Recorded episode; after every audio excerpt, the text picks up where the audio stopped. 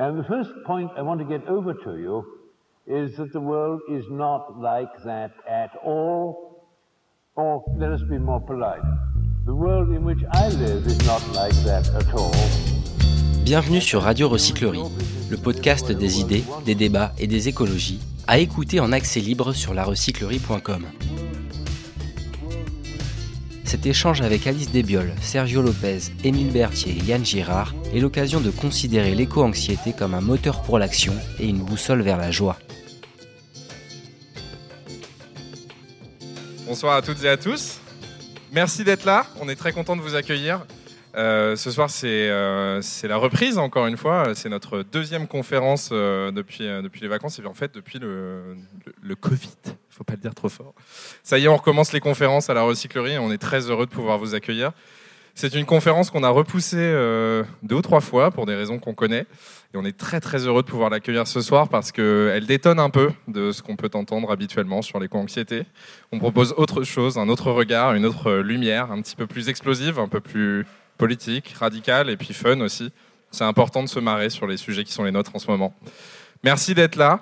Je vous laisse entre de très bonnes mains, des mains que vous connaissez probablement. Voici Simon qui modérera cette conférence et je le laisse euh, vous présenter les intervenantes et les intervenants. Bonsoir à toutes et à tous. Merci beaucoup d'être là. C'est vrai que on est très heureux de, reprendre euh, ces soirées débats qui sont propices euh, aux rencontres et aussi euh, aux idées qui amènent à l'action. Donc c'est un peu l'idée de, la soirée.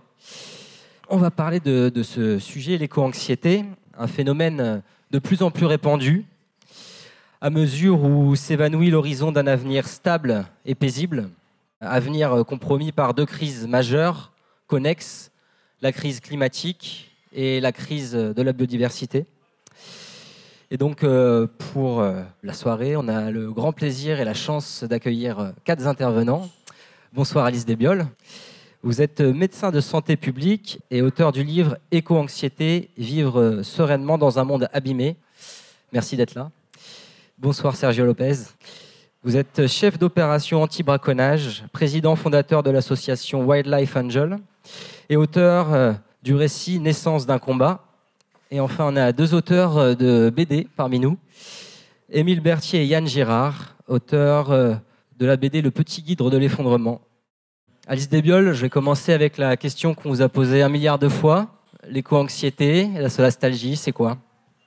Bonsoir euh, à toutes et à tous. Donc, l'éco-anxiété, c'est une forme de sensibilité au monde qui résulte d'une lecture, on va dire, rationnelle des dommages environnementaux et pour faire schématique, euh, l'éco-anxiété, c'est vraiment un triptyque. Donc, euh, il y a une valence, euh, une dimension émotionnelle à l'éco-anxiété. Donc, il y a tout un éventail, un panel d'émotions que l'on peut ressentir. Cela va de la tristesse à la colère, en passant par le sentiment d'impuissance, parfois le sentiment de trahison, qui peut être très fort chez les adolescents notamment, ou l'impression d'avoir été floué. un sentiment aussi parfois de culpabilité. Il y a une dimension psychosomatique. Donc les personnes qui vont avoir cette lecture-là euh, des enjeux environnementaux peuvent avoir par exemple des troubles du sommeil, peuvent avoir euh, euh, parfois des symptômes même d'anxiété, des maux de ventre, le cœur qui va s'accélérer à la lecture d'une information anxiogène. Et enfin, il y a une dimension existentielle, et ça c'est peut-être l'élément le plus important de cette éco-anxiété. Euh, et cette dimension existentielle, c'est vraiment euh, ce qui va entraîner la mise en mouvement des personnes, parce que émotion, ça vient du latin motio, qui veut dire mouvement, mise en mouvement. Et ces émotions que l'on peut ressentir, ces questionnements, euh, souvent ça entraîne une remise en question existentielle. Donc ça va interroger sur la manière de s'alimenter, sur la manière de se déplacer, sur les études que l'on veut suivre, le métier que l'on veut exercer Parfois, cela va aussi chambouler nos aspirations, nos rêves, nos attentes. Euh, et donc, je pense que cette dimension existentielle, c'est vraiment la, clé, la nouvelle boussole euh, de l'éco-anxiété. Et pour conclure, l'éco-anxiété, ça traduit aussi une forme d'anxiété anticipatoire par rapport à un avenir qui est perçu comme compromis. Et donc il y a aussi vraiment cette dimension temporelle à l'éco-anxiété avec une projection dans un avenir perçu comme menacé ou compromis. Et donc ça aussi, ça, hum, ça entraîne pas mal de, chamboulements émotionnels et existentiels. On y reviendra peut-être, hein, toutes les notions de finitude qui sont du coup un petit peu euh, perturbées. Euh, mais voilà, donc l'éco-anxiété, c'est une anxiété anticipatoire par rapport à l'avenir et euh, un triptyque, une approche émotionnelle, une approche psychosomatique et une dimension existentielle qui est vraiment le cœur de la solution pour dépasser cette éco-anxiété. Et la solastalgie, donc un mot du philosophe Glenn Albrecht, qui est davantage une nostalgie d'un environnement dévasté? On est sur deux temporalités différentes. Euh, donc la solastalgie, ça vient de solatium en latin, qui veut dire réconfort, et d'algie, qui veut dire donc euh, douleur, algos en grec. Et ça traduit en fait littéralement la perte de réconfort que l'on peut éprouver face à un lieu qui nous est cher. C'est souvent comme ça que ça a été étudié au début. Donc c'était les personnes en fait qui avaient euh, vécu la disparition d'un environnement qui leur était familier. Et les deux exemples euh, qui avaient été étudiés, c'était euh, les mines de charbon en Australie, qui avaient perturbé complètement l'environnement, donc un événement anthropique d'origine humaine, et un événement climatique avec un épisode de sécheresse. Et ce qu'avaient retrouvé les chercheurs, c'était à chaque fois une forme de nostalgie par rapport à ces lieux qui avaient disparu. Et comme il n'existait pas vraiment de mots pour traduire cette tristesse, ce sentiment de deuil par rapport à un lieu qui était cher aux individus, euh, c'est là que le néologisme solastalgie est apparu. Et effectivement, c'est vraiment la dimension temporelle qui sépare la solastalgie de l'éco-anxiété, puisque la solastalgie, c'est plus euh, tourné vers le passé et le présent, là où l'éco-anxiété est plus tournée vers l'avenir. Dans votre euh, livre et dans vos réflexions, vous écrivez Les éco-anxieux sont, in fine, les personnes rationnelles et lucides dans un monde qui ne l'est pas. Donc finalement, éco-anxieux, éco-anxieuse que nous sommes, nous sommes normaux? Euh, complètement. Euh, en fait, on ne naît pas éco-anxieux, on le devient. Donc, il n'y a pas de prédisposition euh, à l'éco-anxiété, si ce n'est dans certaines études, le profil des personnes qui étaient plus éco-anxieuses, c'était souvent des personnes qui étaient plus réceptives aux nouvelles idées, euh, et qui avaient peut-être une imagination plus importante, donc des personnalités un peu plus imaginatives et ouvertes à de nouvelles informations. Mais sinon, il n'y a pas en soi voilà, de prédisposition à l'éco-anxiété, c'est complètement normal. Euh, et c'est important de préciser que euh, l'éco-anxiété s'appuie vraiment en fait sur un corpus scientifique solide et aussi sur un corpus empirique, puisqu'on peut aussi de manière personnelle et intime être confronté à des bouleversements environnementaux ou à leurs conséquences sur des, des êtres humains, par exemple. Et donc ça, ça peut aussi interroger. Donc effectivement, effectivement, on a tous en nous le potentiel d'être éco-anxieux, tout simplement parce que ces enjeux nous concernent tous. Donc il n'y a pas de raison qu'il n'y ait qu'une fraction de la population qui se sente concernée. Donc ça, c'est vraiment, il faut vraiment le souligner. Il ne faut pas pathologiser l'éco-anxiété. Alors euh, non. bon, je suis médecin, donc forcément, euh, ça peut prêter à pas une maladie mentale. Vous dites. Ce n'est pas une maladie mentale. Souvent, euh, il y a deux dimensions à l'éco-anxiété. Enfin, il y a deux chemins que l'on peut prendre. Euh, souvent, c'est une éco-anxiété que l'on qualifie d'adaptative. Donc, en fait, c'est une réaction normale face euh, à des menaces auxquelles les sociétés humaines n'ont jamais été confrontées. Donc, c'est normal de se sentir stressé, inquiet et donc d'être éco-anxieux. Donc, ça, c'est la dimension euh, adaptative de l'éco-anxiété. Mais parfois, c'est vrai, il faut quand même le dire, pour certaines personnes, on peut prendre la direction d'une éco-anxiété plutôt pathologique, où là, euh, ça peut prendre la forme d'épisodes dépressifs caractérisés, enfin voilà, de dépression, de troubles anxieux. Donc là, ça peut nécessiter un soutien, on va dire, euh, psychologique, mais souvent, c'est vraiment un cheminement euh, intime et personnel qui est complètement normal au regard de cette conscience du monde et des enjeux environnementaux. Est-ce que finalement, c'est pas un signe d'intelligence, l'éco-anxiété, d'avoir une intelligence émotionnelle très forte vis-à-vis notamment de la nature? Est-ce que par exemple les naturalistes, les écologues sont plus en proie à l'éco-anxiété donc encore une fois, on peut tous être éco-anxieux, mais effectivement, ce que l'on observe, c'est que euh, après, on n'a pas d'études en population générale qui permettraient d'avoir vraiment plus d'informations. Mais effectivement, par exemple, il y a des études chez les climatologues qui ont retrouvé que c'était des personnes qui se décrivaient comme plus anxieuses que la moyenne, par exemple, plus pessimistes, du fait de leur connaissance et de leur compréhension précise des enjeux et des risques. Donc c'est pour ça que dans le livre, je parle d'ailleurs du spleen du climatologue, parce que vraiment, ils se décrivent comme en souffrance morale pour certains. D'autres populations, comme par exemple les paysans ou euh, des populations, on va dire, euh, plus... Euh, ancestrales, euh, proches de la terre, voilà, euh, peuvent aussi du fait de, il y a des études chez les Inuits en fait qui retrouvent vraiment une solastalgie très importante parce que eux voient clairement leur environnement complètement modifié et perturbé, voire euh, potentiellement menacé pour toujours parce que on sait que les, les pôles notamment sont le lieu qui va le prendre le plus cher dans cette histoire. Et donc eux clairement leur habitat en fait et leur culture ancestrale est clairement menacée si ce n'est condamnée. Donc effectivement la solastalgie dans ces populations peut être très forte et on a retrouvé aussi, euh, il y a une étude là qui est sortie il n'y a pas longtemps, que les jeunes, en tout cas une certaine partie de la jeunesse, pouvaient effectivement se sentir plus éco-anxieuses, du fait notamment d'un horizon temporel qui est plus important, du fait de leur âge. Et forcément, les prévisions du GIEC sur 2030, 2040, 2050, ça va les concerner directement. Donc c'est une population qui effectivement peut se sentir plus euh, éco-anxieuse. Est-ce qu'on peut dire que quelque part dans nos pays riches, l'éco-anxiété est une peur de privilégier puisqu'on a le temps de, s'informer pour certains, on a le temps de, traiter tous ces chiffres euh, alarmants. Alors ça, encore une fois, c'est une question, euh, enfin c'est difficile d'y répondre. Intuitivement, euh, c'est effectivement ce qu'on aurait envie de penser, même si, encore une fois, la crise environnementale euh, dans toutes ses dimensions, hein, le réchauffement climatique, la déforestation, euh, l'érosion de la biodiversité, l'utilisation de l'eau douce, enfin bon, toutes les limites planétaires. Tout ça, ça va concerner déjà de plein fouet euh, les pays en fait qu'on qualifie, enfin les pays du Sud. Donc c'est vrai que nous, on a une responsabilité peut-être plus importante.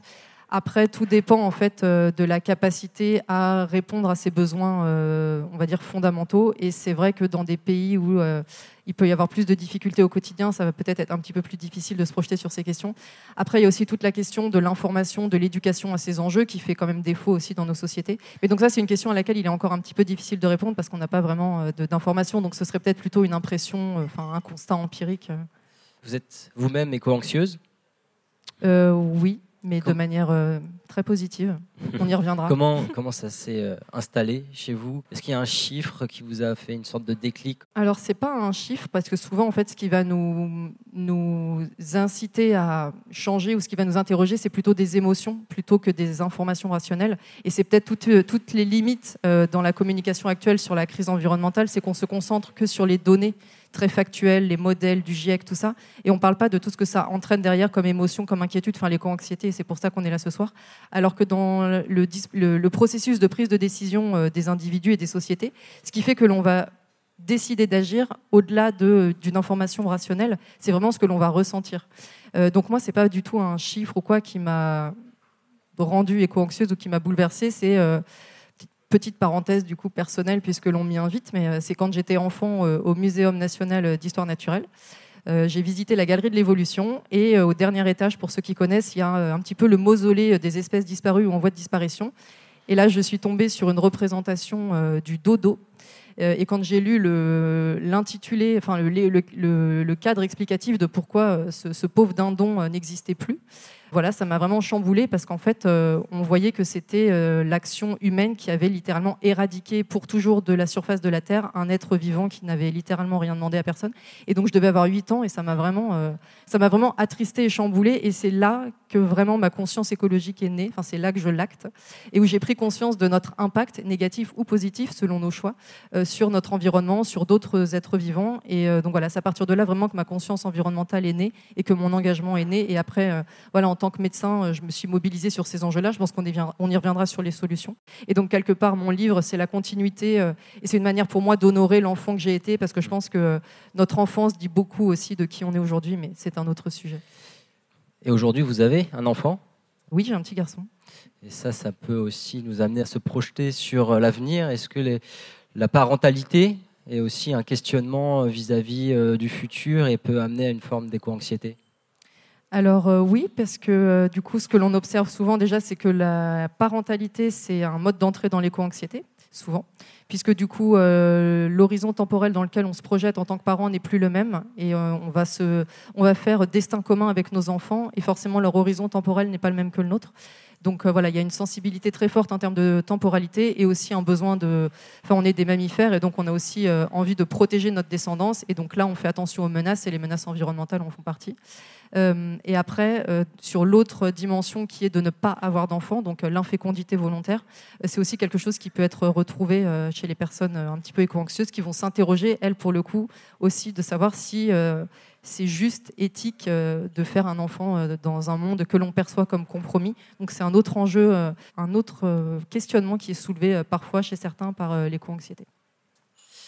Sergio Lopez, Qu'est-ce que vous pensez du diagnostic du médecin que vous avez à côté de vous, Alice Desbioles? Est-ce que l'éco-anxiété est selon vous une forme d'intelligence émotionnelle forte qui se manifeste? Intelligence, je ne sais pas. Euh, par contre, émotionnelle, certainement. Euh, dans les propos d'Alice, j'ai noté une chose intéressante, c'est qu'elle elle a été plus influencée, plus impactée par la partie euh, émotionnelle que par la partie rationnelle.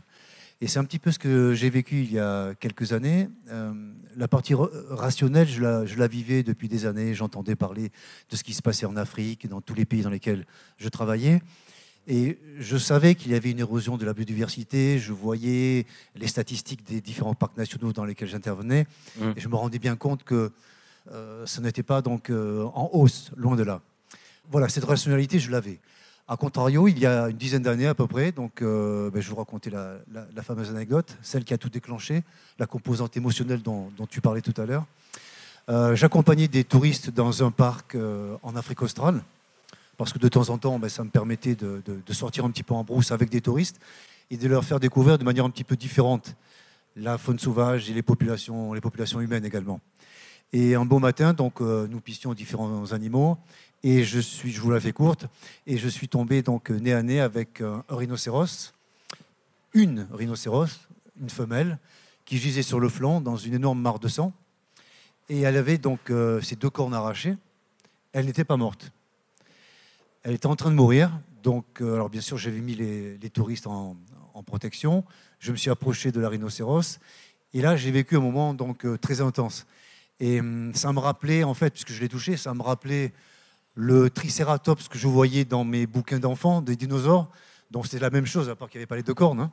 Mais ça ressemblait étrangement au tricératops. Et je voyais cet animal près de moi, qui respirait difficilement. Je vous cache tous les détails sordides, effectivement, de la rencontre. hein. Et je me suis approché de sa tête, et là, je l'ai vu, j'ai vu ses yeux. Et je crois que c'est ce qui m'a marqué. Euh, j'ai pas dormi pendant une semaine. Pourtant, je suis quelqu'un qui a vu des choses, hein, mais là, ça m'a particulièrement frappé. J'ai même rêvé, d'ailleurs, c'est ce que je raconte dans le bouquin. Un soir, donc deux, trois jours après, euh, pour ceux qui connaissent un peu l'Afrique du Sud, j'ai une sorcière, dans mon rêve, hein, une sangoma, qui est venue me visiter, donc, qui m'a pointé du doigt pendant plusieurs instants. Je me suis réveillé là-dessus. En fait, j'avais l'impression de, de représenter l'humanité tout entière. Quelque part, on me montrait du doigt en me disant, mais c'est pas toi qui l'as tué, mais c'est ton espèce.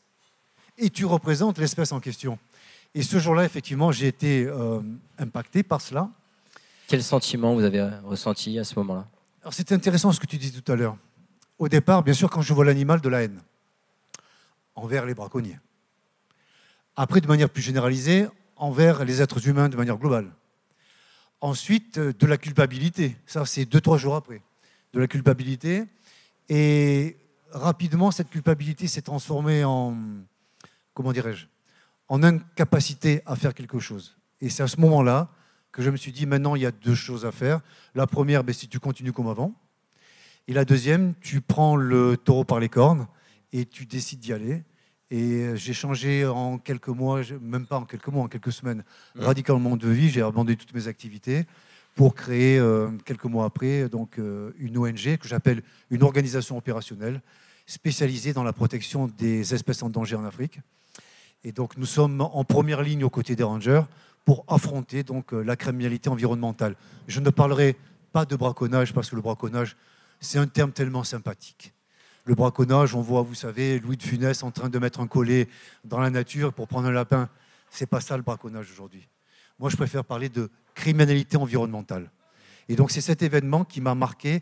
Et quelque part, c'est ça l'éco-anxiété. C'est qu'à un moment donné, ce, ce sentiment de haine au départ et après de très forte culpabilité, parce que c'est encore une fois, c'est à mon espèce qu'on Mm. en veut. Et, donc, qu'est-ce que vous faisiez avant, euh, avant d'avoir fondé euh, cette euh, association opérationnelle? Puisque vous étiez quand même conscient du contexte écologique, vous vous renseigniez et vous arriviez à vivre avec ça. Est-ce que vous aviez déjà entamé des processus euh, plus militants, des actions plus militantes? C'est vraiment, c'est vraiment ce déclic qui vous a fait passer à une forme d'action pure? Non, je pense que ça a été un déclic, c'est un catalyseur, mais il y a quelques. Vous savez, c'est c'est comme un explosif, quoi. Il y a l'étincelle, bien évidemment, mais s'il n'y a pas de, comment dirais-je, s'il n'y a pas le produit détonateur derrière, ça ne fonctionne pas. Ben là, c'est la même chose. Pendant des années, j'ai parcouru l'Afrique, j'ai vu les difficultés donc euh, des animaux, mais aussi des femmes et des hommes avec lesquels j'ai travaillé et avec lesquels je continue à travailler aujourd'hui. Et tout cela, donc effectivement, j'en étais conscient. Je voyais les difficultés, je voyais les populations animales s'effondrer. On ne parle pas encore d'extinction pour l'instant, pas pour l'instant. Mais si ça continue à ce train-là, donc euh, dans ce trend, C'est un D'ici 20, 30 déclin ans, massif et progressif. et le dodo dont tu parlais, euh, on aura des dodos dans 20-30 ans. Mais des dodos sous la forme de rhinocéros, sous la forme euh, de lion, sous la forme d'éléphant. Là, ça devient gravissime. Et nous ne sommes pas tous amenés à aller voir euh, un rhino, un éléphant et, à vivre cette expérience. Est-ce que vous pensez qu'il y a d'autres déclencheurs possibles? Alors, on ne voit pas tous dans cette salle des rhinocéros, etc. Je veux bien. Mais par contre, en France, n'oublions pas que nous avons des loups, que nous avons des lynx, et ils sont dans la même trajectoire que ces animaux-là. Donc euh, voilà, il faut, ça c'est le premier point dans ma réponse. hein. Donc il y a les animaux européens, français, qui sont autant concernés que les animaux africains. À part, la seule différence, c'est que nous, on a fait les choses mieux que les Africains. On les a déjà exterminés depuis des, centaines et des centaines d'années, ceux qui avaient résidence chez nous. hein. Ça c'est le premier point. Deuxième point, il n'est pas nécessaire d'être impacté émotionnellement. Je crois qu'aujourd'hui, et Alice euh, l'a très bien expliqué, il y a énormément de, données qui nous sont communiquées. On a eu cette euh, farce, parce qu'il n'y a pas d'autre mot, cette farce de ce congrès de l'UICN à, Marseille il y a quelques semaines.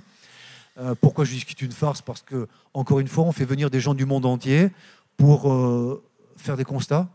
Et derrière, qu'est-ce qu'on fait? Concrètement Rien. Je peux vous assurer une vous en, chose. avez, vous en avez marre, ça, en fait, des mots On est ce soir en train de, de parler Complètement. Et je ne veux pas aborder le, le- la- le- le thème d'après, mais oui, effectivement, donc aujourd'hui, on parle beaucoup. Euh, alors aujourd'hui, ça fait bien de parler. Est-ce qu'on de- intellectualise trop en France ici? Est-ce que, est que finalement on est trop Non, entre nous on- entre- c'est- à c'est faire une- des, des conférences? C'est pas un problème d'intellectualisation, c'est un problème de non-action, c'est pas pareil. On peut intellectualiser, ça ne dérange pas. On peut faire des concepts, c'est pas gênant. S'ils sont suivis d'action derrière, là, je dis d'accord. Parfois, il est me- même bon de réfléchir avant que d'agir. D'accord? Le problème, c'est que nous, aujourd'hui, nous, les gens du monde, hein, les citoyens du monde, nous ne faisons quasiment que réfléchir et que débattre. C'est bien. Mais à un moment donné, l'heure de l'action va sonner, j'en parle pas pour l'instant. Yann, Émile, vous avez euh, écrit une, BD, L'effondrement. Vous donnez euh, beaucoup la parole à un certain Pablo de Servignette, prophète de l'Apocalypse, vous l'appelez. Pourquoi vous avez fait cette BD Vous pouvez arrêter de prendre des notes. Pourquoi on a fait cette BD Un gros avantage de, l'humour, c'est que d'une certaine manière, euh, on touche tout le monde euh, à première vue. C'est-à-dire que euh, quand vous faites une BD humoristique, vous faites pas le tri à, à la porte d'entrée. Quoi. Tout le monde potentiellement a envie de rire. Même peut-être des gars comme Zemmour ou, ou, ou- des mecs comme ça. Peut-être qu'ils ils rigolent des fois, on ne sait pas. Probablement pas des mêmes choses que nous. Mais euh, par rapport à un, bouquin euh, sérieux, euh, de constat comme peut, être, les, peut être les bouquins de, Pablo Servigne, qui sont des bouquins un peu plombants il faut quand même, dans lesquels il faut se plonger. C'est- dur de se dire on va lire ça, quoi. Et avec des conséquences derrière sur, sur nos vies qui peuvent être assez, assez marquantes, quoi. Dire on va faire un bouquin amusant, euh, d'emblée on peut toucher un public assez large. Donc ça c'est un premier point. Euh, ensuite, je dirais qu'il y a une espèce d'inclination naturelle, euh, voilà, que nous on a toujours été un peu de, à faire des blagues, quoi, voilà, les, blagueurs de la classe. Donc ça, on, on suit notre penchant. Et après, quelque chose qu'on a découvert après coup, après avoir fait la BD, qu'on nous a fait remarquer, c'est que même dans les sujets qu'on traite, on ferme pas trop la porte dans la mesure où en fait, on, on va pas euh, cibler euh, spécialement, par exemple, je sais pas, les climato-sceptiques ou euh, les gens faciles à cibler, parce que bon, c'est pas hyper intéressant. Ces mecs-là sont sont un peu nazes et on n'a pas envie de passer du temps là-dessus. Donc en fait, on s'attarde plutôt sur des des conflits internes à l'écologie, des dissensions du mouvement climat, par exemple, je sais pas moi, la question de la violence ou de la non-violence, la question de la dimension technologique face à la sobriété, la question de l'action du haut vers le bas face à l'action euh, descendante du haut vers, du bas vers le. Enfin, vous m'avez compris. Donc tout le monde peut prendre ce bouquin. Les, les gens qui militent euh, pour, dans ces mouvements-là vont prendre ça euh, comme une espèce de respiration parce qu'en fait c'est beaucoup d'autodérision. Mais en fait on ne sait pas nécessairement nous de où on parle et ce qui permet voilà à chacun de s'emparer de, de ce livre-là, de rire avec différents degrés de compréhension. Et quand même nous on instigue une petite musique et une réflexion de fond qui on l'espère gangrène un peu les cervelles et puis euh, fera sa route ou pas, mais en tout cas les, les graines sont lancées. Vous faites euh, beaucoup de caricatures, alors, les, les colibris, les infusions bio, les euh, néo-ruraux, tout le monde y passe, et même les mots à la mode, bienveillance, euh, résilience, on en parlait avant le débat. euh. C'est aussi de l'autodérision que vous faites, puisque vous êtes euh, vous-même baigné dans cette sphère euh, écolo.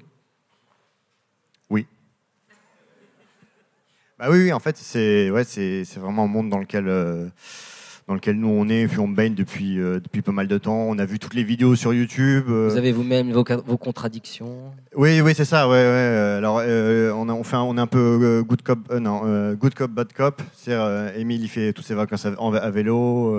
Bravo. il est végétarien. Bravo. Moi, je vais en avion partout. pff, je fais des barbecues, etc.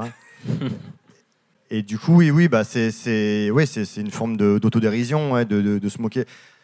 Et puis aussi, c'est, des mots qui sont très présents dans, cette, euh, dans tout ce milieu-là, quoi, écologiste, et qui, c'est, un peu une forme de, de comment dire, de, de, de- de private joke, quoi. Ça parle surtout à ces milieux-là, mais bon, on espère aussi au-delà, quoi. Il vous en veut pas, euh, Pablo Servigne? Alors non, euh, justement, donc on a parlé avec lui et en fait, il trouve ça marrant, ça l'a fait marrer. Je pense qu'il y a un côté, il y a un côté assez réaliste. C'est-à-dire qu'on s'est un peu inspiré nous-mêmes de. Donc nous, on a, vu des, heures et des heures de vidéos, par exemple de Pablo Servigne, de Jean Covici, tous ces gens-là. Et il y a un moment, ça devient un peu des, des- gourous pour nous, quoi. On est là à attendre la parole, à voir euh, qu'est-ce qu'il va dire, euh, qu'est-ce qu'il pense, où est-ce qu'il faut aller, où est-ce qu'il faut déménager en France, euh, est-ce qu'il faut être végétarien ou pas, euh, tout genre de choses. Et du coup, euh, on s'est un peu inspiré de tout ça pour faire ses aventures donc euh, dans, le- dans la BD. Et selon lui, ça, ça reflète pas mal la réalité, quoi, de ce que lui vit, les, les gens qui viennent et qui lui demandent euh, qu'est-ce qu'il faut que je fasse, euh, est-ce qu'il faut que je fasse. C'est un problème pour vous, ça, la, la gourouisation de l'écologie? Bah, Il y, a- il y a quand même des messages de fond derrière vos, vos planches humoristiques. Ouais, ouais, bah, en fait, c'est c'est un débat qu'on a, enfin, c'est une sorte de, de tension, de contradiction qu'on a nous-mêmes. Quoi. On sent bien qu'on est un peu victime de ce, cette espèce de gourouisation. Et puis en même temps, euh, c'est comme ça que nous, on est arrivé là-dedans. quoi. C'est comme ça que, et, et j'imagine, euh, la plupart des gens sont, sont arrivés dans ce, dans ce bain-là. euh, c'est avec, euh, avec des gens qui, euh, qui portent la bonne parole. Et pourquoi l'effondrement Euh, Est-ce que c'est, selon vous, la, la collapsologie est un bon moyen de, de mettre en action, justement, déclencher des formes de peur comme ça?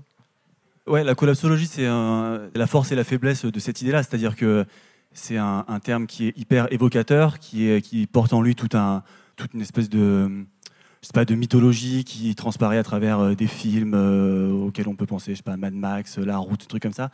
C'est hyper fort émotionnellement, c'est hyper chargé. Tout de suite, au paf, on se prend un, truc dans la tête, c'est hyper euh, clair. Et en même temps, là où c'est une faiblesse, c'est qu'en fait, ça donne une, euh, une idée un peu fausse des processus qui sont à l'œuvre et qui sont décrits, en tout cas tels que les décrit euh, Pablo Servigne. C'est marrant, dans son bouquin, il prend euh, énormément de pincettes, il fait, énormément attention à dire attention, ça va pas être euh, une chute d'un coup, ça va être en marche d'escalier. euh, Il n'y a pas euh, un effondrement, mais il y a plusieurs effondrements l'effondrement de la biodiversité, euh, l'effondrement euh, des services publics. Il y a différents types euh, d'échelles de temps, différents types de, gaps.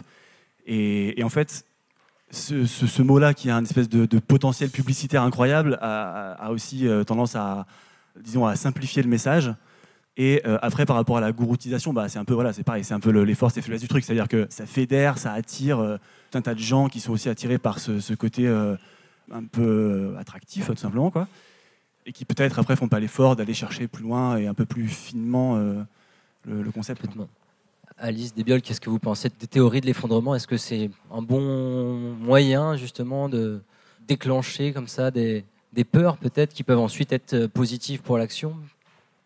Alors, euh, vaste question. Euh, je pense que la collapsologie en soi, c'est intéressant parce que c'est une discipline, si on peut dire ça comme ça, qui a essayé d'agréger en fait toutes les informations de différentes euh, disciplines ou de différents champs. Et en ça, pour moi, c'est très important euh, d'apporter une lecture systémique à tous ces enjeux et d'essayer de les modéliser ensemble.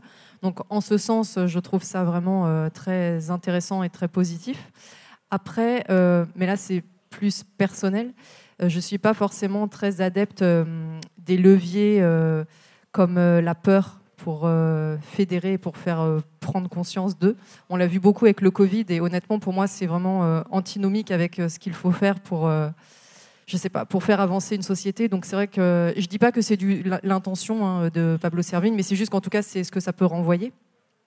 Et donc en ça, je serais peut-être plus, voilà, plus vigilante et plus critique. Je préfère d'autres leviers plus, plus positifs comme euh, une puissance de vie, une puissance d'amour, qui pour moi sont des, une puissance de lien, de soins, qui sont pour moi des, valeurs euh, peut-être plus, euh, plus fortes et plus constructives pour une société, même pour les individus, que, que d'animer les, peurs, en fait les, toutes les passions tristes de l'homme, que ce soit les peurs, la colère. Euh, la haine, la rancœur. Je pense que c'est. On passe tous hein, par ces émotions-là. C'est pas du tout quelque chose de négatif. Il n'y a pas à les stigmatiser ou à les, refuser. C'est pas ça du tout. Euh, Enfin, moi, j'ai ressenti aussi ça euh, plusieurs fois. C'est juste que je pense qu'à terme, on ne peut pas fédérer et mobiliser toute une population, une société sur ces bases, et ça ne peut pas être les fondements de ce qui nous anime. En tout cas, selon moi. Après, c'est peut-être mon ADN aussi de médecin qui est plus dans le prendre soin, la prévention, le lien, que les peurs et les haines. Sergio, vous vouliez réagir peut-être là-dessus avant de passer la parole au public Oui, deux mots. Euh, ça rejoint d'ailleurs le- vos propos de tout à l'heure concernant le concept et l'action. Euh, je rejoins donc c'est bien en termes de concept. Parler de collapsologie, d'effondrement, c'est pas mal. Comme ça, ça, il y a une vision systémique. Donc ça, ça, ça me plaît bien. Ensuite, en termes d'action, c'est hyper négatif. J'aimerais simplement vous citer un roman que certaines et certains d'entre vous ont dû lire, qui s'appelle Blackout. Dans Blackout, donc en fait, ce sont des hackers donc au niveau mondial qui coupent l'électricité au niveau du monde, et petit à petit, ben, la planète apprend à vivre sans électricité pour arriver à l'effondrement. D'accord? Mais ce qui est intéressant, c'est qu'à un moment donné, on suit, euh, on suit une famille qui euh, est un petit peu des survivalistes à l'américaine, qui monte une maison, qui se protège, etc., pour au bout d'un mois disparaître, purement et simplement. Donc, ce qui veut dire qu'encore une fois, tous ces gens qui viennent demander à Paul Servigne, maître, euh, que dois-je faire demain? Où dois-je aller? Comment dois-je vivre? Si effondrement véritable il y a, c'est même pas la peine de se poser la question. Je préférerais, comme le dit Alice, qu'on construise en amont pour éviter qu'on y arrive.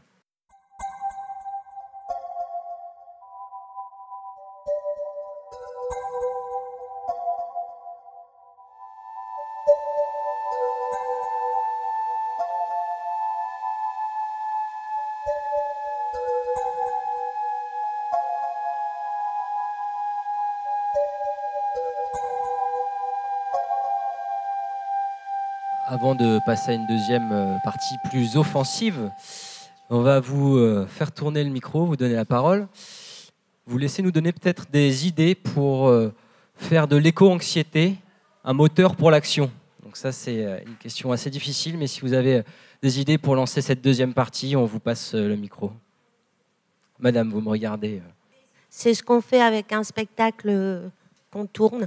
C'est un concert théâtral d'une petite fille avec sa grand-mère et justement euh, qui sont toutes les deux euh, soucieuses de, de comment va le monde et qui décident de monter un groupe pour essayer de, de donner du positif. Quoi. De, parce que je pense effectivement qu'on peut y arriver que par euh, le positif. C'est dans l'action que ça se retourne. C'est l'impuissance qui crée. Euh, la- dès dès qu'on se met à agir, ça se transforme. Merci beaucoup pour cette belle idée. Est-ce qu'on a d'autres euh, idées? Ouais, merci. Ben, moi, j'ai vécu un peu euh, voilà, des, des- des phénomènes d'angoisse, un peu comme euh, ceux que vous avez évoqués au début. Le plus fort, finalement, c'était dans une fresque. Il y a plein de fresques, il y a une douzaine ou quinzaine de fresques qui existent maintenant. Une des plus marquantes, je trouve, c'est celle du climat, parce qu'on voit bien les, enchaînements, la causalité et puis les, menaces, comme la guerre, la famine, etc. Et du coup, euh, le seul moyen, finalement, de combattre l'anxiété, c'était d'agir. Et pour moi, agir, ça voulait dire euh, intégrer des groupes du militantisme euh, pur et dur. Donc après, bon, euh, on est tous adultes ici. Je pense que vous en avez entendu parler. Il y en a plein qui existent. Chacun peut trouver chaussure à son pied. Ça passe, ça va de Extinction Rébellion à Alternatiba, en passant par NV COP 21, euh, Amis de la Terre. Enfin, bref, il y a vraiment 20 000 façons d'agir. euh, que ce soit par la désobéissance civile ou des réflexions, des débats, de la communication. toutes ces organisations ont besoin d'énormément de bénévoles. Donc j'invite tout le monde à essayer de, se manifester pour agir et aider, parce qu'il y a beaucoup de besoins, énormément de besoins. Euh, voilà, c'est une de mes solutions. Merci beaucoup. Est-ce que quelqu'un d'autre souhaite intervenir? Les femmes, peut-être? Je pense que avant de passer à l'action, il faut déjà se demander comment euh, re- recevoir les ressources dont on a besoin pour passer à l'action. Et je pense que dans notre monde un peu euh, mondialisé et digitalisé, il est important de peut-être aussi d'avoir un retour à la nature et, aux, et aux racines aussi qui, qui peut aider à, à trouver euh, oui, un focus euh, et, et- et à vraiment avoir la force pour pouvoir passer à l'action. Merci. Effectivement, on a un plateau très masculin. si vous avez des Je idées. crois qu'il y avait une personne qui vous. Non, ok. Ça, oui. Euh, ça peut passer aussi par euh, en discuter, en fait, échanger autour de soi, parce que quand on est euh, éco-anxieux euh, seul, c'est c'est, enfin, très très difficile d'en sortir et de trouver d'autres gens autour de soi qui sont aussi éco-anxieux pour échanger, ça, ça permet de plus transformer euh, en action après par le collectif. Merci. Ben voilà, déjà de, belles idées, se reconnecter à la nature, discuter, intégrer des groupes. Toutes ces idées, vous les avez déroulées euh, assez longuement dans votre ouvrage, Alice Desbioles. Et vous dites une phrase qui m'a particulièrement marqué. Le défi est de vivre avec cette nouvelle compagne, l'éco-anxiété, de l'apprivoiser, de trouver un nouvel équilibre personnel, d'en faire une force, un moteur pour l'action, voire une boussole vers le bonheur. Donc dites-nous en quoi, en, quoi on peut se servir de cette éco-anxiété comme d'une boussole pour le bonheur et pour l'action, on commence un peu à comprendre. Alors en fait, ce que j'ai essayé d'amener euh, dans le livre, c'est l'idée que l'éco-anxiété, en fait, c'est pas euh, quelque chose de sombre, de sclérosant ou de euh, névrotique. C'est en fait un cheminement, c'est même une nouvelle philosophie de vie. On parlait de la dimension existentielle de l'éco-anxiété en début de plateau. Et en fait, pour moi, c'est même, j'irais même plus loin, c'est à mes yeux une forme de sagesse. Et voilà, cette éco-anxiété, ça peut vraiment en fait être, oui, une boussole pour déjà euh, se reconnecter à soi-même.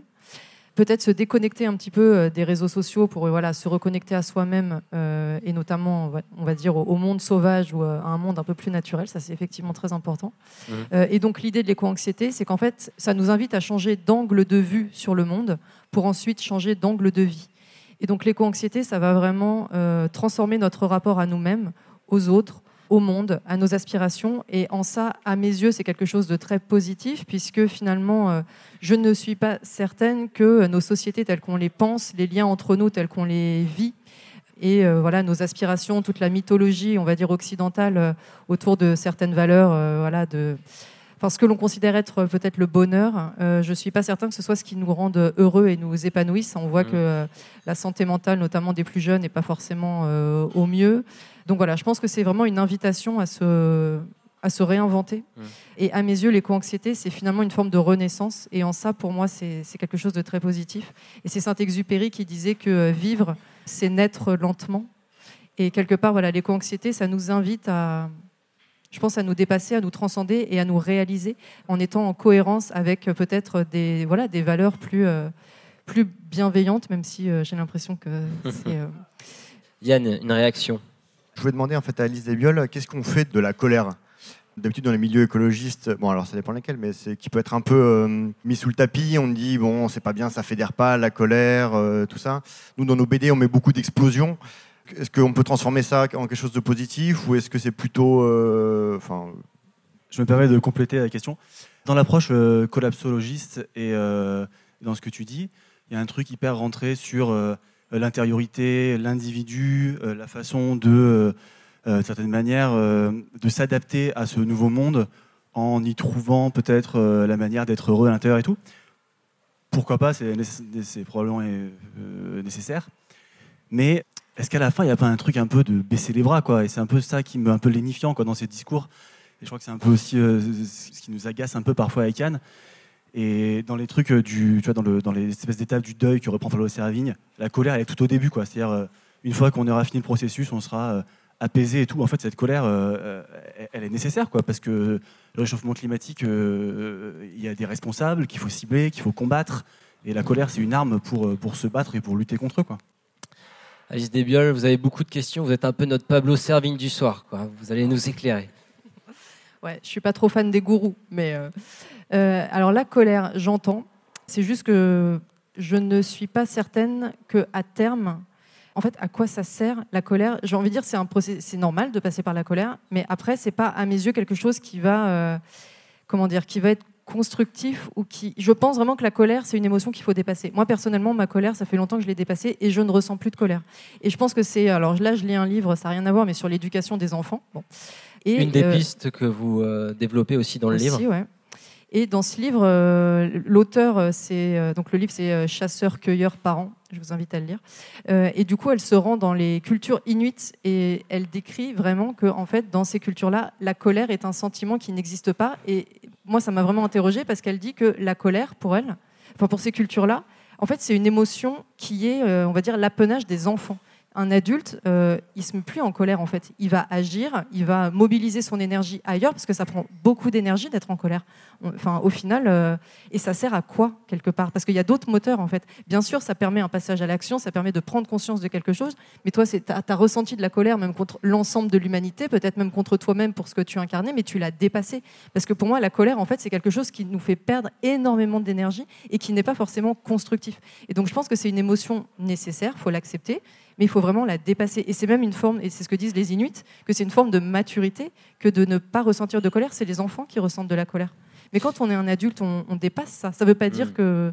qu'on ne va pas avoir envie de se battre et qu'on n'a pas une volonté de combat et de changement. Mais pourquoi être animé par des émotions aussi énergivores que la colère? Donc dépasser la colère, mais vous appelez en fait au lâcher prise globalement.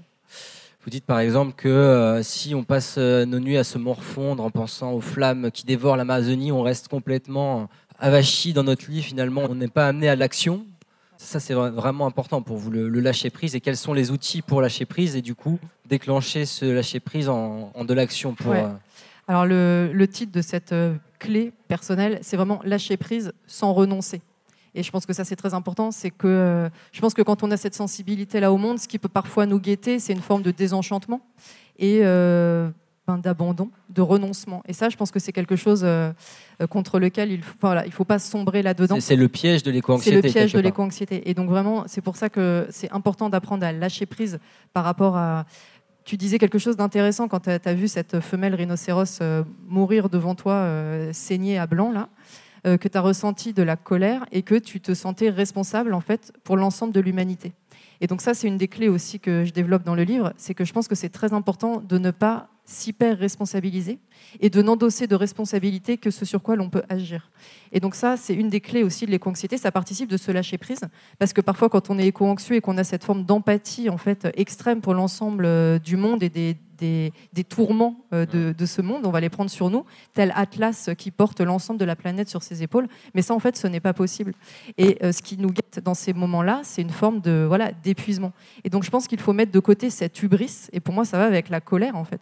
Cette hubris d'impuissance. Je pense qu'il faut la mettre de côté pour se remobiliser ici et maintenant à sa juste place, à son juste niveau. Donc voilà, c'est tout ce qu'il y a derrière ce lâcher prise sans renoncer. Sergio Lopez, suite à votre euh, effroyable expérience, comment euh, est né ce combat en Afrique, ce combat euh, pour la faune sauvage? Vous parlez vraiment de combat, hein, vous employez la, rhétorique guerrière, la lutte, le combat. Ouais, ce, qui est, intéressant, c'est que quand j'ai créé Wildlife Angel, c'était pour combattre la criminalité environnementale, celle qui détruit les animaux dont j'ai déjà parlé. Euh, nous avons travaillé donc avec les populations locales, avec les rangers, donc dans les villages, euh, pour qu'ils soient avec nous, parce que si les populations villageoises ne sont pas avec nous, on n'y arrivera jamais. D'accord? Donc il faut vraiment impliquer tout le monde, que ce soit le combat de tout le monde. Et d'ailleurs, au passage, je réponds à la question de tout à l'heure sur euh, l'éco-anxiété auprès des populations soi-disant pauvres. elles sont aussi, alors je ne sais pas si on peut parler d'éco-anxiété, mais elles, sont très, elles se sentent très concernées, très impliquées par ce qui se passe. Elles sont au courant de tout, bien sûr. Par contre, euh, elles sont aussi, comme nous, dépassées par les événements. Et ne croyez pas que parce que ces gens-là sont pauvres, qui n'ont pas d'emploi et que bien souvent ben, ils, meurent de faim, ils n'ont pas conscience de ce déclin de la biodiversité. Ça, c'est un point important. Mais vous l'avez vu sur le terrain en Afrique Ah, complètement, tout, à fait. On a vraiment des populations. Si, encore une fois, on ne joue pas aux, aux néocolonisateurs, si on ne revit pas, si vous voulez, les concepts de nos aînés dans l'Afrique, mais dans d'autres pays également, hein, si on les aborde donc en tant que frères, et quand je dis le terme de frère, c'est un terme que j'utilise dans mon bouquin, les Rangers sont nos frères sur le terrain. Parce que quand on saigne, euh, le sang est de la même couleur chez nous, quel qu'il soit. Et les populations sont vraiment avec nous parce qu'on sait les écouter, parce qu'on apporte juste ce qu'on doit leur apporter, et ils nous apportent tellement en échange. Et c'est comme ça qu'on y arrive. Mais on se rend compte que cette éco-anxiété, on va dire, les concerne tout autant que nous.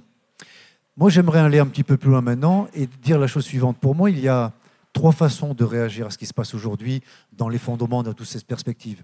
Il y a trois catégories d'individus. Ceux qui s'en foutent complètement, ceux qui sont dans le déni, ça existe, il y en a plus qu'on ne pense. Hein. Et il y a une deuxième catégorie que j'appelais, moi, à une époque, les colibris ou les résilients. C'est-à-dire ceux qui sont conscients de ça et qui commencent à se poser des questions en disant ben, peut-être que si je trie mes déchets, si je mange plus intelligemment, si je deviens vegan, etc., mais quelque part, ben, comme le colibri, j'amène l'eau pour éteindre l'incendie. Malheureusement, si on compte que sur des colibris, on n'ira pas bien loin. Il faut une troisième catégorie, c'est-à-dire les femmes et les hommes qui, comme vous le disiez, monsieur, tout à l'heure, j'ai bien aimé votre intervention, qui se situent dans l'action. Mmh. Aussi bien que la vôtre, madame. L'action, c'est pas uniquement être sur le terrain avec des rangers, c'est pas ça que j'attends. L'action, c'est d'écrire une BD qui dépote, comme dirait l'autre, de mettre en place des mouvements donc comme le vôtre, artistiques, culturels, mmh. pour faire parler de cette thématique, mais aussi des gens qui sont dans l'action sur le terrain. Parce que la criminalité environnementale, celle dont on parle, elle n'est pas que illégale. Elle est avant tout légale. Regardez le fameux Grindadrap qui se passe dans les îles Féroé au Danemark. C'est légal de massacrer des milliers de, de globicéphales et de dauphins. C'est légal en Afrique de détruire le sous-sol, pour notre bien-être bien sûr, de détruire le sous-sol, d'évacuer les populations pour créer des paradis artificiels. C'est cette criminalité légale pardon, qu'il faut aussi dénoncer. Et celle-là, si vous, moi, les générations futures ne se lèvent pas pour aller au-devant de ces individus, faire pression auprès du politique, on s'en sortira pas. Et ce n'est pas notre résilience qui va nous sauver, c'est notre action. Et à un moment donné, sans être en colère, parce qu'il ne faut surtout pas être en colère, mais il va falloir être déterminé mmh. jusqu'où il faudra peut-être aller très très loin, mesdames et messieurs. Il faudra peut-être aller très très loin dans l'action. Jean-Marc Gansine, que vous connaissez, il me semble, a écrit euh, un formidable livre aussi, Ne plus mentir, où il répertoriait quatre piliers de lutte la sobriété individuelle, la résilience collective sur un territoire, c'est un peu peut-être les actions euh, locales avec des ONG, le changement culturel, donc peut-être ce que vous faites aussi avec votre association, et aussi euh, ce que vous dites, en fait, l'obstruction face à la destruction du vivant, l'obstruction physique. Hein. Donc Alice Desbioles, ça me fait euh, faire un clin d'œil avec euh, votre ouvrage qui dit en fait chacun a son niveau d'action et chacun doit agir. C'est aussi pas se mettre une pression inutile et pas encore une fois rester renfermé sur soi-même, à trop penser, à trop ressasser. Il faut agir ici et maintenant. Euh, oui, clairement. Et je pense, euh, là, vos quatre piliers euh, du combat ou de l'engagement, en fait, ça passe déjà par une transition intérieure. Et je pense vraiment qu'il n'y aura pas de transition en fait, globale et de nos sociétés, de transition collective, si déjà nous-mêmes, on n'a pas émotionnellement, intellectuellement transitionné vers d'autres aspirations, vers d'autres désirs, vers d'autres préoccupations et vers d'autres priorités. Et donc, en fait, enfin, pour moi, c'est vraiment le point de départ de tout, ce, de tout ce qui va suivre, de tous ces combats, de tous ces engagements. On sait déjà que, intimement, personnellement, on ait fait entre guillemets cette transition, euh, cette transition intérieure. Et je pense que c'est vraiment la clé euh, de, tout ce qui en découle ensuite. Yann, Émile, ça vous parle C'est quatre types d'engagement? Alors nous, en fait, la première BD qu'on a fait, c'était sur un peu sur le monde du travail. Enfin, ça s'appelle Pôle l'emploi. C'est des, des, voyageurs intergalactiques qui vont chercher du boulot dans l'univers. Parce que pour nous, le travail, c'est un thème central à un moment, on s'est dit, donc, euh, pour lier ça avec euh, la thématique écologique, euh, l'effondrement, c'est qu'en fait, tant qu'on continue à voir le monde du travail tel qu'il est actuellement, en fait, on est condamné à faire des petits gestes. voilà, on recycle, etc. Mais en fait, si la journée, on va travailler pour Total et ensuite on rentre et on recycle, ça va pas changer grand-chose. C'est beaucoup plus difficile quoi, de laisser tomber son travail et dire allez, bah, j'arrête de, bosser euh, là-dedans et puis je vais, je vais m'engager euh, à 100% pour, bah, comme, comme Sergio. Quoi. D'ailleurs, je voulais lui demander comment il avait fait au niveau euh, purement financier parce que c'est quelque chose qui n'est pas facile. Enfin, nous, on a réussi par l'auto-édition à changer. Enfin, au départ, Emile était architecte et moi j'étais ingénieur. Et du coup, on, voilà, on fait, on fait plus du tout ça. Mais bon, on a, on a réussi à trouver le moyen euh, financier quoi, de vivre de, de, la BD. Le travail, c'est quand même 8 heures par jour. Quoi. Donc à un moment, si on ne change pas ça, c'est, on est condamné à faire de l'écologie de hobby, quoi, mmh. quelque sorte. Ma, ma, question, voilà, c'est ça. C'est sur, le volet financier. Comment, vous avez réussi à financer euh, votre association? C'est vrai que ça a été euh, des difficultés à trouver un modèle économique. Vous dites d'ailleurs que vous n'aimez pas ce mot. Oui, et d'ailleurs c'est toujours le cas. Euh, trois années, pour répondre à ta question, trois années difficiles au départ, puisque j'ai la chance d'avoir une activité relativement rémunératrice antérieurement. J'avais mis de l'argent de côté. Donc cet argent m'a permis de vivre pendant trois ans. Euh, après, il a fallu trouver des solutions. Donc, bah, parce qu'on avait un petit peu, comment dirais-je, on a fait des levées de fonds, ça nous a permis d'avoir des, des demi-SMIC pour s'en sortir, mais pas plus. Aujourd'hui, donc pareil, donc on se bat pour trouver des fonds parce qu'on a besoin de plus en plus. Avant, on accompagnait simplement les rangers, on les formait. Aujourd'hui, on les équipe, Mhm. voire on les rémunère dans certains endroits. Donc là, effectivement, ça nécessite euh, énormément de fonds. Donc ça, il faut, faut en être conscient. Mais moi, j'aimerais revenir sur euh, une question donc euh, le monsieur qui était ici tout à l'heure a, a posé sur comment on fait pour s'engager dans le combat. C'est relativement simple sur la lecture. La première des choses, c'est faire un bilan entre guillemets de vos compétences. Qu'est-ce que vous savez faire? On fait un bilan. Ensuite, quelles sont vos motivations? Une sensibilité plutôt animale, une sensibilité sur la flore, une sensibilité sur les populations, une sensibilité sur le climat, que sais-je Et ensuite, vous faites matcher les deux. Et comme disait monsieur, il y a suffisamment aujourd'hui d'organisations, de toutes petites associations jusqu'à des grands monstres. Évitez les trop grosses quand même, hein, parce qu'elles foutent rien. Officiellement, concrètement, elles ne font rien sur le terrain. Mais par contre, vous avez toute une, une batterie, toute une carrière qui existe. Et ensuite, ben, proposez votre service. Et si vous vous impliquez chez elles, si vous, effectivement, si vous y retrouvez, c'est comme ça, à mon avis, qu'on va s'en sortir. Ou alors, vous ne trouvez pas, ben, vous créez.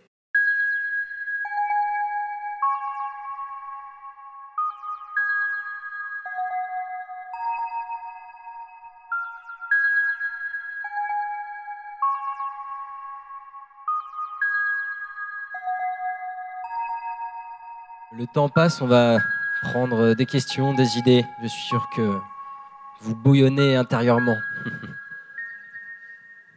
Allez, euh, je me lance euh, pour euh, vous donner des idées. On sort tous en même temps et on va crever des pneus de SUV. Ça, c'était un, un mouvement qui avait fait polémique.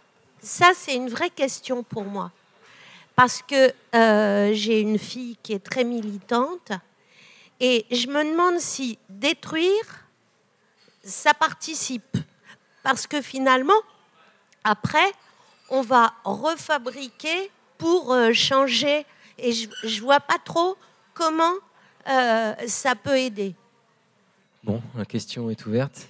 Émile, Non, mais c'est une question qui peut se poser. C'est-à-dire qu'après, on peut aussi avoir le- le- l'idée suivante, c'est de dire que euh, si on peut plus garer un SUV dans, dans une rue sans se le faire défoncer, ben on va acheter une Twingo. Quoi. Donc c'est c'est une question ouverte. Quoi. Je sais pas. Euh, en tout cas, euh, je, je sais, je sais pas répondre, Bon. mais À méditer autour d'une bière, je pense que ça va faciliter les, les arguments. Ça a un peu à voir avec la colère finalement, la destruction. Je ne sais pas si c'est par la destruction qu'on peut réussir à, à transformer les choses. Je me souviens d'un- ouais, je me souviens d'une émission que j'avais écoutée, euh, c'est Les Pieds sur Terre de Sonia Kronlund euh, sur France Culture. Et euh, c'était sur une, euh, des militants véganes qui avaient détruit des, bou- des boucheries. Alors je sais plus où en France, et qui vraiment avaient posé une bombe dans une boucherie dans un village euh, qu'ils avaient fait exploser euh, le soir, la nuit. Et du coup, c'était une femme qui était, je crois, auxiliaire de puériculture à la base et qui, qui était rentrée progressivement dans le militantisme, le véganisme et tout. Et finalement, elle, ce qui lui avait semblé le plus logique à faire face à toute, euh, toute la souffrance qu'elle ressentait bah, du fait voilà, de, la, de la souffrance animale et de tout ça, et d'une nécessité, on va dire, de détonateur de, de, de créer un choc euh, dans la société par rapport à ça. Donc ça avait été de faire péter une boucherie, euh, euh, littéralement. Et donc cette jeune femme, elle était interviewée parce qu'elle avait du coup fait de la prison, je crois. Elle avait été, elle avait payé des amendes, elle avait dû vendre la maison de sa mère, je sais plus quoi. Enfin pour les dédommagements, ça avait été très compliqué. Et euh, ce que j'ai trouvé intéressant, c'est que du coup, euh, les journalistes lui demandaient, euh, enfin voilà, ce qu'elle- quel regard elle portait sur ses actes a posteriori. quelle avait été l'efficacité au regard de la cause aussi qu'elle défendait, quel avait été l'impact pour elle, quel avait été le prix à payer pour elle, et voilà. Et euh, finalement, elle, disait, ben, si je devais refaire les choses, je pense que je les ferais différemment. Et il y avait un des sociologues qui travaille beaucoup sur la désobéissance civile, je me souviens plus de son nom, je suis un peu désolée, je crois qu'il était interviewé aussi. Et du coup, euh, lui, il disait, mais quand elle dit qu'elle a mis une bombe dans la boucherie, parce qu'elle précisait qu'il savait qu'il n'y avait personne dans cette... euh, et lui a, dit assez naturellement et logiquement, mais qu'est-ce qu'ils en savaient? Il y aurait très bien pu avoir quelqu'un à ce moment-là aussi qui venait. Donc euh, voilà, je pense que c'est important euh, de, de, se poser des questions. Une chose est sûre, c'est que là, on parle d'éco-anxiété. Le problème, entre guillemets, de l'éco-anxiété, c'est pas l'éco-anxiété en elle-même, c'est pas ce qu'on va ressentir, c'est pas le cheminement personnel, c'est les causes de cette éco-anxiété. Et évidemment, euh, euh, toutes ces causes de l'éco-anxiété, elles nécessitent des réponses globales, systémiques, politiques, à l'échelle internationale, et elles mmh. dépassent la seule capacité d'action d'un individu.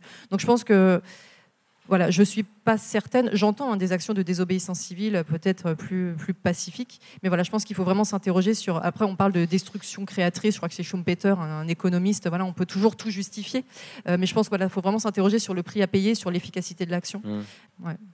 à méditer. D'autres euh, questions, réactions? Bonsoir. Qu'est-ce que vous pensez du, euh, du woofing et aussi peut-être pour sensibiliser des personnes qui ne sont pas forcément familières, euh, j'ai envie de dire, de la nature, de tout ce qui est... Euh, alors c'est vrai qu'il y a certains euh, chercheurs qui disent qu'on a tous en nous un, un, amour inné pour le vivant, pour la nature, pour la beauté du monde. Ça s'appelle la biophilie. Euh, de, bio, donc euh, la vie, et filias, les passions. Et donc, on aurait en fait naturellement en nous une attraction pour euh, le vivant, pour les autres espèces sauvages, et donc pour la beauté d'un monde qui n'est pas forcément humain.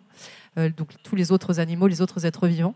et effectivement, cette biophilie, elle serait un petit peu contrecarrée par un mode de vie, on va dire, pour certains en tout cas, mais de toute façon, l'humanité va être à plus de 75% euh, dans les villes euh, d'ici 2050, je crois. Donc, euh, effectivement, moi, je suis persuadée qu'on ne peut aimer, on ne peut avoir envie de prendre soin que de ce que l'on connaît, et que cette déconnexion permanente, on parle même, c'est pas médical, c'est pas une entité médicale, mais on parle même de syndrome de manque de nature de plus en plus, notamment les enfants. Les enfants que là on élève sont la génération d'enfants la plus déconnectée du monde vivant et du monde sauvage que l'humanité a jamais connu. Donc ça, forcément, ça interroge après sur euh, un attachement par rapport à, la beauté du monde sauvage, par rapport aux espèces dont tu parles. Comment est-ce qu'on peut être touché si on ne connaît pas? Donc ça, je pense qu'effectivement, c'est extrêmement important. Et d'ailleurs, c'est même documenté euh, scientifiquement, puisque ça, on sait que c'est toujours un argument euh, assez fort pour faire prendre des décisions, des bienfaits du contact avec les espaces verts, avec la nature, avec la forêt, pour la santé physique, la santé mentale. Donc euh, oui, effectivement, ça pour moi, c'est une des clés que je développe dans mon livre.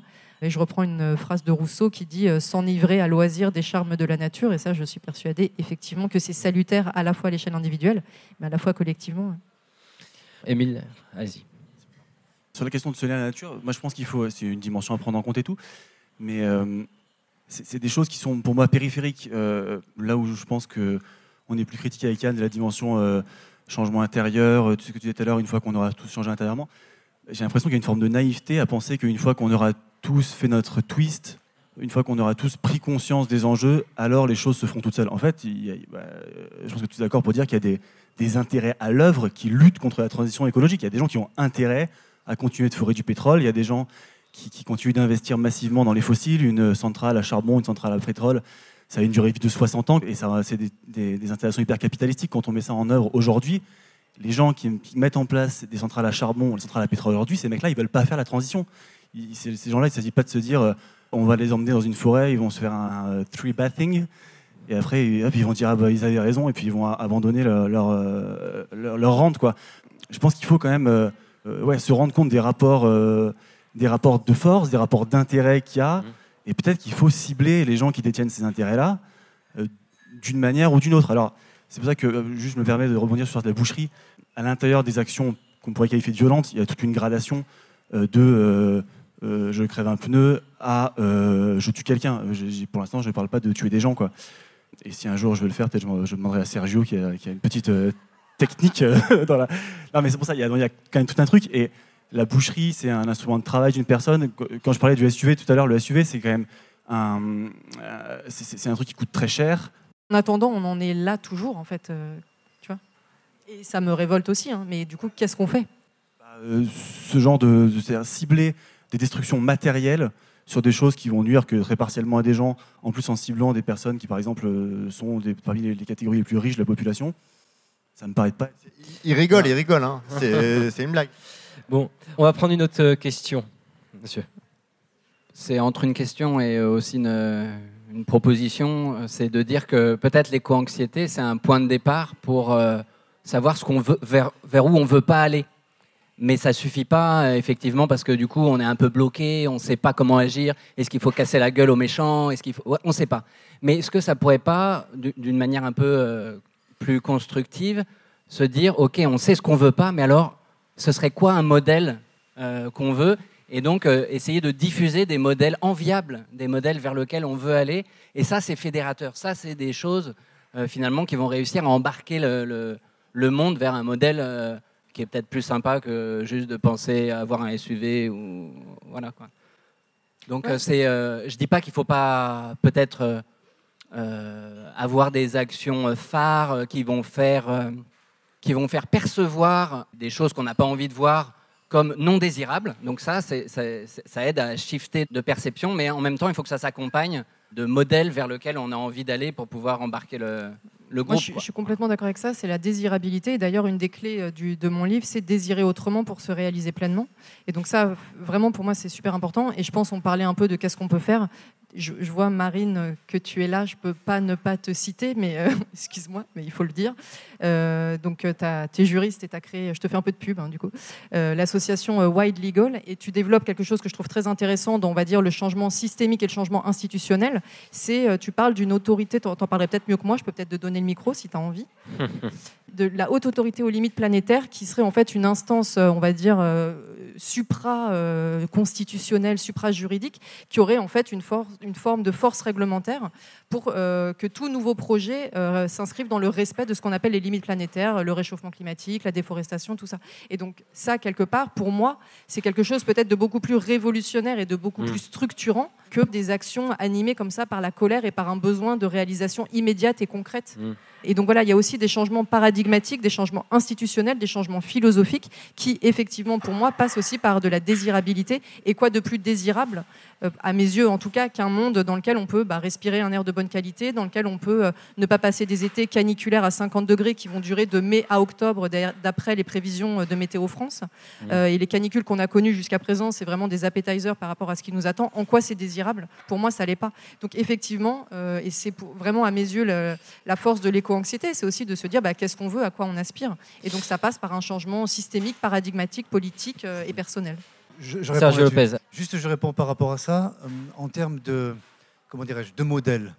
Je vais vous raconter une anecdote très rapide et, je ne ferai pas de commentaire. J'étais récemment donc, dans, dans la région d'Alsace et j'ai rencontré des jeunes qui étaient dans une formation euh, à la désobéissance civile. Pourquoi pas? Quand j'ai vu ces jeunes arriver, donc ils sont descendus d'une Zoé, ils ont tous posé leur téléphone portable à côté de moi, ils ont commencé à discuter, je leur ai dit, vous êtes pour une formation de la désobéissance civile Oui, bien sûr, d'accord. Vous roulez dans un véhicule électrique et vous avez tous des, des smartphones. Oui, qu'est-ce que ça a à voir? Ben, Tout simplement, c'est que vos smartphones, les composants des smartphones sont faits avec du coltan dans les mines de RDC et les batteries euh, électriques des voitures, encore une fois, ce sont les mêmes gamins en RDC dans les mines de cobalt qui les produisent. Et là, vous voulez faire de la désobéissance civile. Point final. Marine Calmé, Alice Desbioles faisait tout à l'heure un clin d'œil à votre activité et votre Now association. Wild Legal. Bonsoir, merci beaucoup Alice, c'est super gentil. Moi, ce que je vois, c'est en plus c'est la meilleure table ronde parce qu'il y a les créatifs euh, et ceux qui sont dans l'action et qui racontent. Avec l'association Wild Legal, nous, ce qu'on fait, c'est imaginer en fait un droit qui n'existe pas encore. C'est ce qu'on on appelle du droit prospectif. On anticipe sur le futur, on crée du droit. Parce que nous, on est des juristes, alors on utilise ce qu'on a sous la main, notre savoir juridique pour créer. En fait, on se demande pas ce qui est légal. Et tu parlais de ça tout à l'heure, c'est très important. Il y a de la criminalité qui est aujourd'hui légale, des pollutions qui sont légales, autorisées par le gouvernement, qui sont du coup avalisées par euh, nos États. Et nous, on se pose plus la question de savoir ce qui est légal, mais de ce qui est souhaitable. Et donc, en partant de ce qui est souhaitable, avec nos compétences de juriste, on fait notre petit bout de chemin en disant quelle loi on va créer? Par exemple, là, on lance une, euh, une campagne sur les droits des animaux. À quoi ressemblerait notre société si les animaux n'étaient plus des objets, mais des sujets de droit, s'ils avaient des droits fondamentaux? Et on crée, grâce à des procès simulés, une mise euh, en condition. On, on montre, on ouvre une fenêtre pour dire voilà, demain, qu'est-ce qu'on pourrait faire avec un droit complètement nouveau, l'écocide, les droits de la nature, qu'est-ce qu'on pourrait créer comme monde avec ça?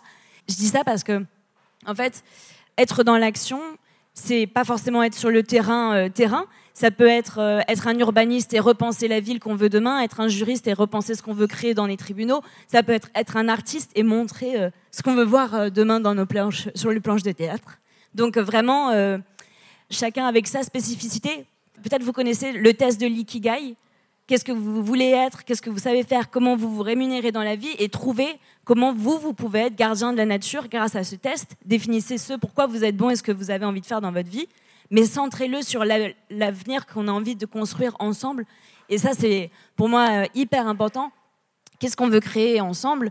Et à partir de là, on peut tout inventer en fait. Merci beaucoup. Alice Desbioles, une réaction?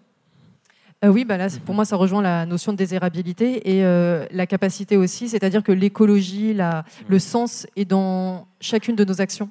Et c'est vraiment très important. Il n'y a pas les métiers de l'écologie ou quoi. On peut faire, on peut donner du sens à, à tout. Et je pense que c'est vraiment très important d'utiliser nos casquettes et nos spécificités pour Mm. exactement ce que tu as dit, aller vers la- un, un avenir désirable et un présent aussi déjà désirable. Et ça, je pense que c'est vraiment la clé pour canaliser l'éco-anxiété, comme vous le disiez. euh. Allez, d'autres questions, réactions? On a encore 5 minutes. J'aimerais juste vite fait réagir à votre propos, Sergio Lopez. Vous avez dit, euh, vous avez euh, donc raconté l'anecdote euh, avec ces jeunes en Alsace. Je trouve ça très contre-productif de manière à ce que si on com- commence à condamner l'un à l'autre, on ne va pas avancer, on ne va pas passer à la- à l'action. hein. Par exemple, les deux messieurs qui font la BD, vous aviez raconté que votre collègue fait des barbecues. On pourrait dire oui, pourquoi vous n'êtes pas vegan? ou quelque chose comme ça. Ça ne sert à rien à la fin de la journée, ça nous, ça nous aidera pas à passer à l'action, je pense. Sergio Je, je peux répondre 30 secondes. Alors, loin de moi l'idée de condamner ces jeunes-là, pour la simple bonne raison que j'ai un smartphone aussi derrière moi, donc je serais quand même malvenu de, de les critiquer. Simplement, ils ont besoin de modèles. Et en faisant de la désobéissance civile quelque part, on n'a pas cette vision systémique, donc qui est intéressante, encore une fois. Si on se pose trop de questions, effectivement, on n'avance pas, je suis d'accord. Mais à un moment donné, simplement pour dire qu'on on a besoin de, de modèles. Et aujourd'hui, on, on se critique. Moi, j'ai vu des, des véganes critiquer des végétariens. J'ai vu des, certaines ONG critiquer d'autres ONG parce qu'ils en font pas assez ou ils en font trop. Bref, je crois qu'à un moment donné, c'est pas ça qu'il faut faire. L'ennemi, il n'est pas parmi nous, il n'est pas entre nous. Mm. L'ennemi, il est bien identifié. Vous comme moi, comme tous les gens ici, on le connaît, l'ennemi. On sait où il est. D'accord? Appelons un chat un chat. Les multinationales, la finance internationale, prioritairement, ils sont là, l'ennemi. Ce n'est pas le petit braconnier qui tue une antilope toutes les semaines. D'accord L'ennemi, il est là. Quelles actions on va mettre en place? Ben, Je crois qu'à un moment donné, il nous faut aussi des modèles de développement, des modèles d'action pour l'atteindre. Malheureusement, l'exemple que je donnais, voiture électrique, mobile, Internet, etc., ben, c'est aider ces gens-là à gagner encore et encore plus d'argent. Donc je crois qu'à un moment donné, il, il est important de se poser les bonnes questions. Je n'ai pas les réponses, encore une fois. hein. Mais surtout, et vous avez raison, je, je souligne effectivement de ne pas se monter les uns contre les autres. L'ennemi, encore une fois, il n'est pas là, il est bien identifié en face de nous. Est-ce que vous avez d'autres questions, réactions? Une dernière question. Merci. Euh, moi, c'est plutôt une question, parce qu'il y a deux, trois mots qui sont passés.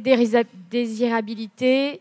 Euh, vous avez parlé devant de, service civique, comment on passe à l'action et quel type de modèle on peut donner, notamment aux jeunes générations qui sont hyper éloignées de la biodiversité, et c'est un peu l'enjeu de demain. Qu'est-ce qu'en fait les institutions proposent justement à ces jeunes générations demain? Comment on pourrait revoir ce modèle? Cette idée de coworking pour, euh, je sais pas, reconnecter les gens de- des villes euh, peut-être à, à de la nature, qui est une forme d'obligation. On a des droits et des devoirs dans une société. Et c'est vrai qu'aujourd'hui, on oublie un peu tous ces devoirs-là. Moi, je me souviens de mes cours de service civique il y a quelques temps. On n'est pas très impliqué. Donc aujourd'hui, il faut être militant, il faut être dans la désobéissance civile. Mais qu'est-ce qu'on pourrait faire juste justement pour que ce soit désirable, quoi, qu'on ait envie de nouveau d'aller vers des choses belles, pour avoir un peu d'espoir, notamment euh, dans des actions militantes, mais plutôt positives, quoi?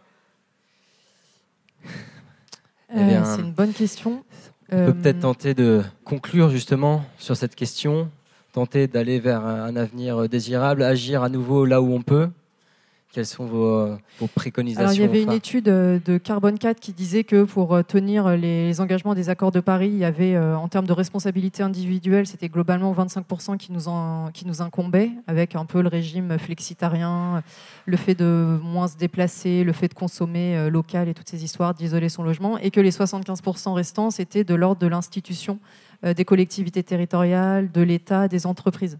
Donc, euh, pour moi, en fait, la désirabilité, elle passe par euh, ces 75% euh, de décisions sur l'aménagement du territoire, sur l'urbanisme, sur euh, les matières qu'on va enseigner aux enfants à l'école. Pourquoi que des savoirs anthropocentrés et pourquoi pas plus de savoirs manuels, de savoirs naturel. Pourquoi est-ce qu'on n'apprend pas aux enfants à reconnaître les feuilles des arbres et euh, les chants des oiseaux? Bon, il y en a de moins en moins, mais pourquoi est-ce qu'on se concentre aussi que sur la culture euh, anthropique, on va dire? Donc, euh, je pense qu'il faut effectivement tout, tout réinventer. Et ça passe peut-être aussi par, j'ai envie de dire, c'est aussi politique quelque part, parce que les gouvernements sont aussi élus sur la base de certains programmes. Et quelque part, si les questions écologiques ne sont pas à l'ordre du jour et au cœur de toutes les décisions, pour moi, vraiment, euh, les, nouveaux indicateurs, ça devrait être euh, des indicateurs de santé planétaire, d'écologie, de, voilà. Euh, tant qu'on n'a pas remis ça au cœur du système et de la matrice, ça va être difficile de. Donc, je pense qu'il faut entraîner un changement de paradigme. Et ça, ça passe par aussi, je pense, hein, c'est une certaine forme d'engagement, peut-être politique aussi. Merci, Alice Desbiol, d'être venue à la recyclerie. Est-ce que je peux juste terminer par une citation pour ma part. Je vous écoute. Euh, en fait, c'est, euh, je sais pas, peut-être que vous avez vu le discours euh, d'Harrison Ford, là, je sais pas à quel congrès, et il a conclu avec des vers que j'ai trouvé super beaux d'un poète américain qui s'appelle Wendell Berry. Et pour moi, c'est un peu la clé de, de l'éco-anxiété et de ce vers quoi ça doit nous emmener. Il nous dit entre dans la paix des créatures sauvages qui n'imposent pas à leur vie l'anticipation du malheur. Et donc je pense que c'est très important, entre dans la paix des créatures sauvages qui n'imposent pas à leur vie l'anticipation du malheur. Et c'est vrai que dans l'éco-anxiété, on a parfois tendance à trop anticiper le malheur. Et donc voilà, peut-être essayer euh, collectivement de trouver une forme de paix et de s'inspirer des créatures sauvages euh, que heureusement il y a des personnes comme toi pour euh, tenter de préserver. Ou comme toi, Marine. comme nous tous. si, je peux me permettre une conclusion alternative, je dirais il faut tout faire péter. Voilà, merci.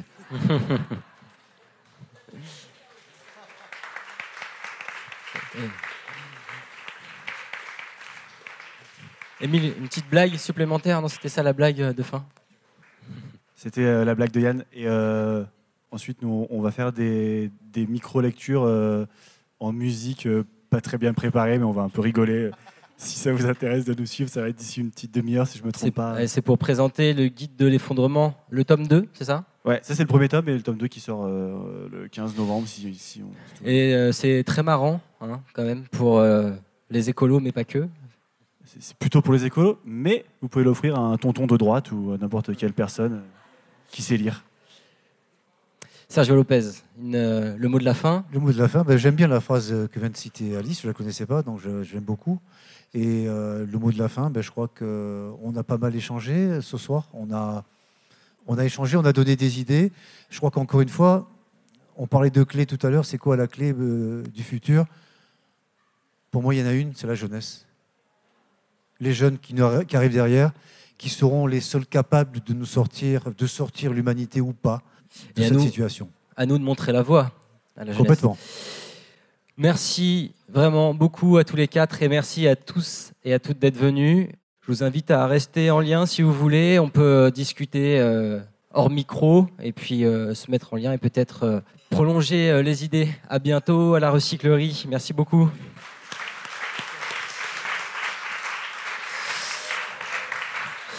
Et un dernier mot, cette conférence, ainsi que les précédentes, bon, les précédentes c'était il y a un an et demi, mais elles sont à réécouter en podcast sur le site de la recyclerie, sur toutes les plateformes d'écoute de podcast. Et puis on essaiera de podcaster aussi les prochaines, ça permet de diffuser les idées un peu au-delà des murs. Donc n'hésitez pas à vous saisir aussi de, des outils numériques, mais pas de trop. Heureusement que vous étiez là aussi ce soir pour alimenter les débats. Merci encore.